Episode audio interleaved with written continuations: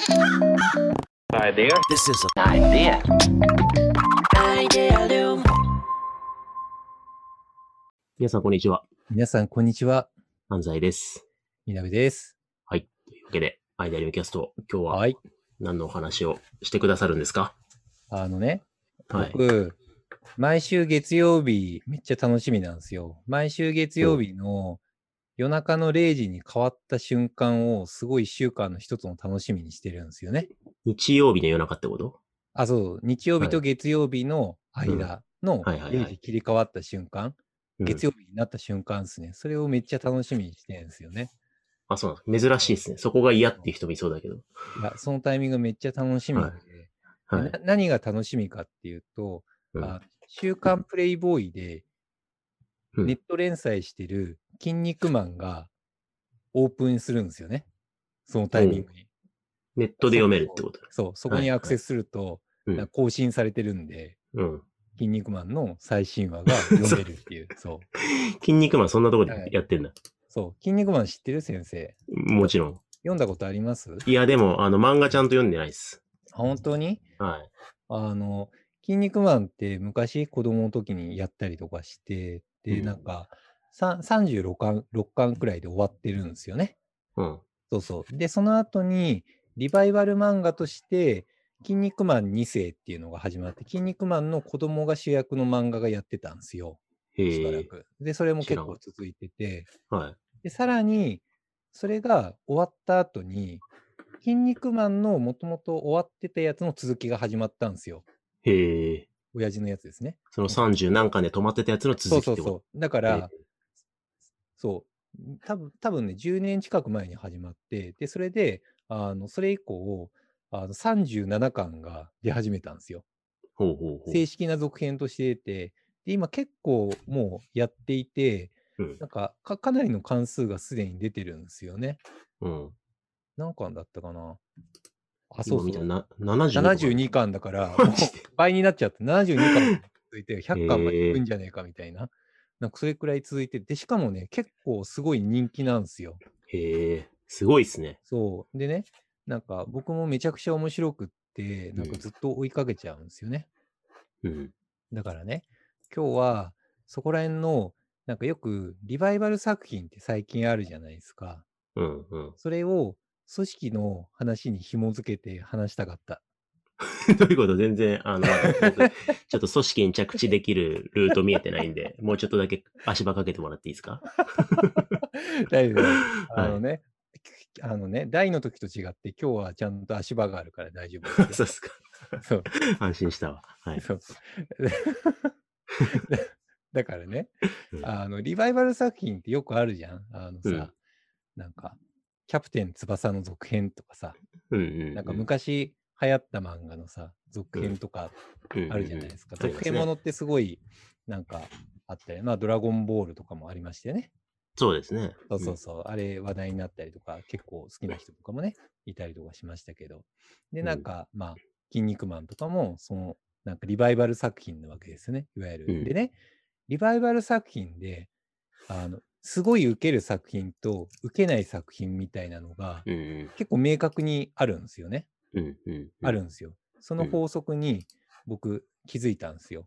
マジっすか？そう、気づいた重要、重要な気づきじゃん、それ。そう。で、っていうのははなんでかっていうと、リバイバル作品を見たときにあの、結構僕全部追いかけてたんですね、いろいろ。はい。シティーハンターとかも、なんかエンジェルハートとかで続編出たりとかしてさ、はいはいはいはい全部全部追いかけてたんですよ。北斗のはい剣のリバイバル作品の、なんか蒼天の剣とか全部追いかけてたんですよね。リバイバルの定義って、一旦終わったやつがもう一回なんか復そう活して、そう、続編的にね。ナルトが終わってボルトになったみたいなやつ？あ、そう、う。そういうの、そういうの。あ、そういうことね。はいはい。あそう、そういうのかな？まあそういうのなんですけど、はいなんか昔流行った漫画の続編みたいなうんうん感じ、でしたときに、め明確にあるんですよ。あのねファ、ファンの期待値みたいなのを大切にしたかどうかっていうのが すごいあるんですよ。なるほど。はいはいはい。要は、ファンは、なんかすごい大好きだった漫画がまた始まったって言って興奮するんですよね。でしたときに、そこのファンが何を求めてるかみたいなところをうんうんうんいかにキャッチできるかっていうのがめちゃくちゃ重要なんですよ。リバイバル作品によって。うん。確かでね、に大事そうですね。そう。でね、こけた作品って、だいたい作者が木をてらうんですよね。面白いことをやろうとするんですよ。はいはいはいはい。面白いことをやろうとするんで、ねうん要は、最たる例が、前の作品で大人気だったキャラが、うんすごい、なんか、こう、存在に扱われる。はいはいはいこ。これが一番やっちゃいけないパターンね。はいはい。要は、ファンの心理としてあるのが、昔だ、うん好きだったあのキャラが大活躍する姿を見たいんですよね。かっこいい姿とか見たいんですよね。うんなのに、急に、ポットでの新キャラとかにボコボコにされて、踏み台にされるとかって、一番ファン心理的に嫌なことなんですよね。うんうんうんまあでも、飽きちゃあれ、飽きないように仕掛けは必要だから、そこのファン心理を汲み取りながら、いかに新しい仕掛けをするかっていう、なんかそこの接合が必要で、これのバランスを誤ったやつって、なんかファンからボロボロに、ボコボコにされたりとかするんですよ。うん。なるほど。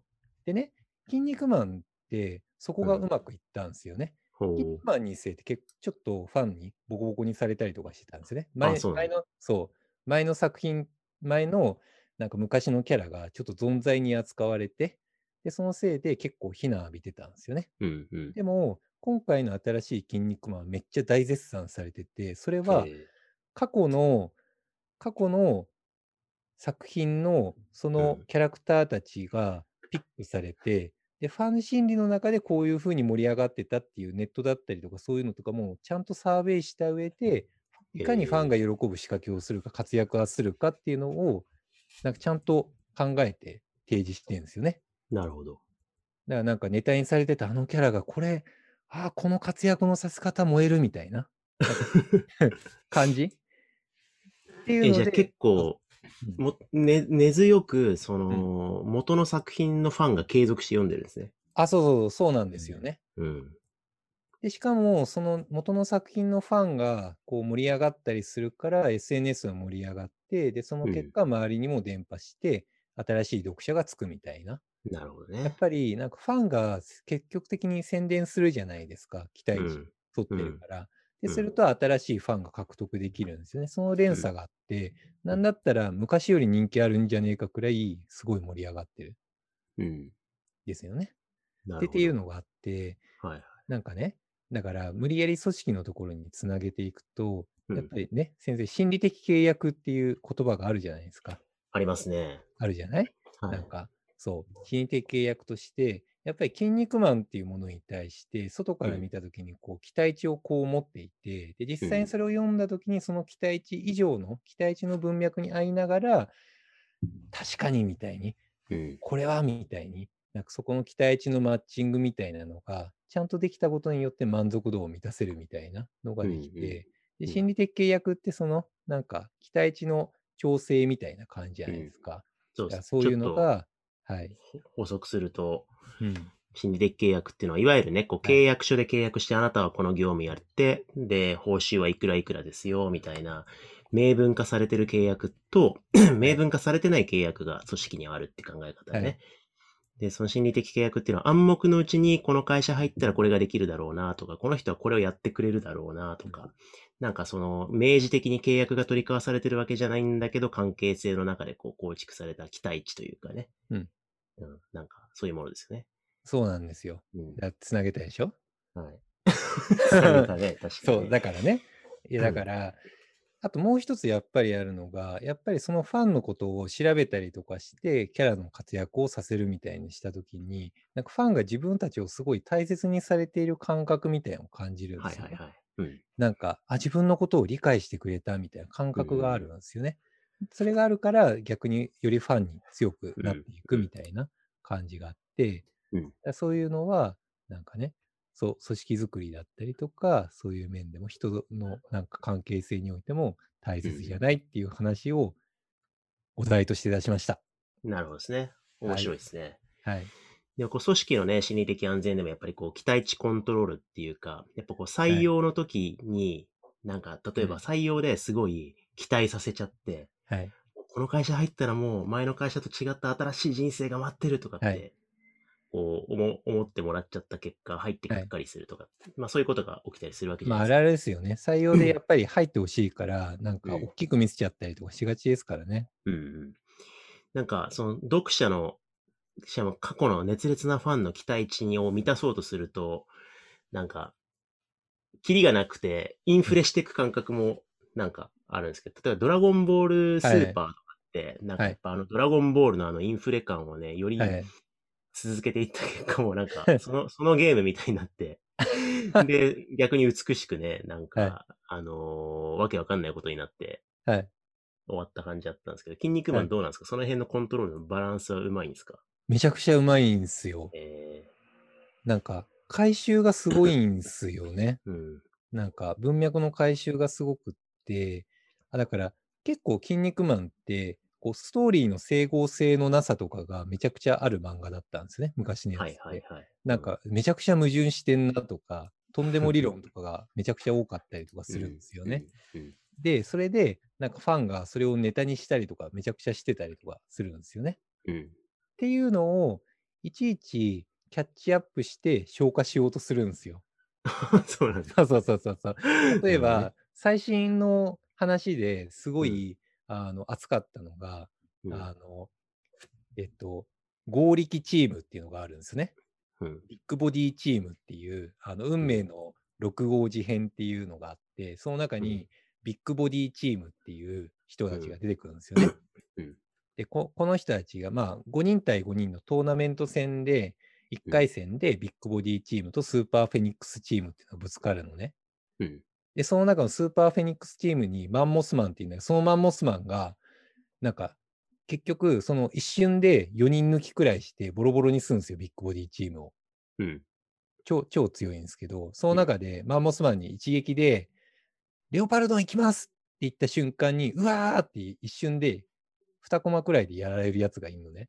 うん。そのやられ玉がすっごい美しいやつがいて、うんレオパルドンの最弱説なんかいろいろあったんですね。うん。そのレオパルドンが最新話の方で出てきて、うん。ビッグボディを守るためにね、出てきて、うん。うん。